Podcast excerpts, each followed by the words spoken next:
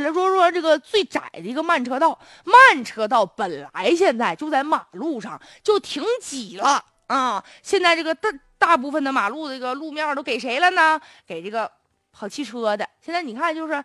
骑自行车的人越来越少了，为啥呢？我有自行车，我上哪骑去？有的地方根本就没有骑自行车的那个道啊，没画那个线啊。现在据说郑州来了一个最窄的慢车道，被画就是那个被停车位挤的，所以最后慢车道就剩三十厘米。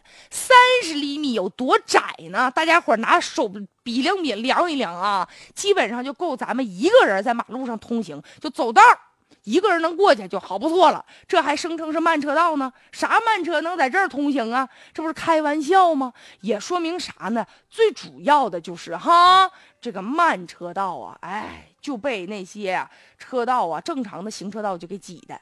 之前就是说济南也出现了一个奇葩事儿嘛，说有一个独木桥式的人行道，就也是三十厘米宽，你要是变成十厘米宽哈，大家就在那就在踩高跷过去了，这考验。每个人走路的方式方法呀，所以很多人也纳闷说：“哎，请问一下，是谁画的这个慢车道啊？能不能让画道的这个人，你每天从这儿走过呢？让你也来感受感受来。”确实，现在啊，这个车的保有量越来越大了，但是在社会资源的分配上，就到底是人让车呀，还车让人呢？也不能无节制的压缩慢车道吧？要对机动车要进行倾斜，但是道路资源是有限的，不能无限制的倾斜，最起码得让我们能过得去吧？所以一点点的蚕食公共资源，这会影响正常的交通秩序的。